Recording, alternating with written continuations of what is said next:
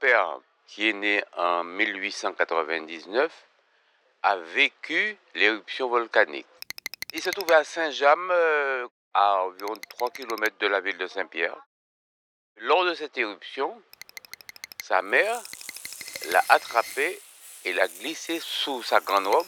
Vous savez, les grandes robes qu'on portait dans le temps. Et lui, sentant qu'il étouffait peut-être un peu, il a voulu soulever la robe de sa mère. Il a glissé la main droite.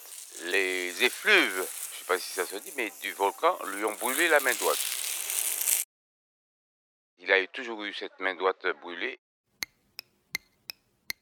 Sa maman était décédée, c'est clair, parce qu'elle a été brûlée complètement avec la montagne pelée. Mon père, il me l'a pas raconté, mais je l'ai su parce que certains en parlaient. C'est mes oncles aussi qui m'ont raconté de manière très précise cette affaire-là. Le souffle de Saint-Pierre. Mémoire incandescente. Une série de podcasts de Fabienne Pellage. Les portraits singuliers. Pour le mémorial de la catastrophe de 1902, musée Franck A. Perret, Saint-Pierre, Martinique.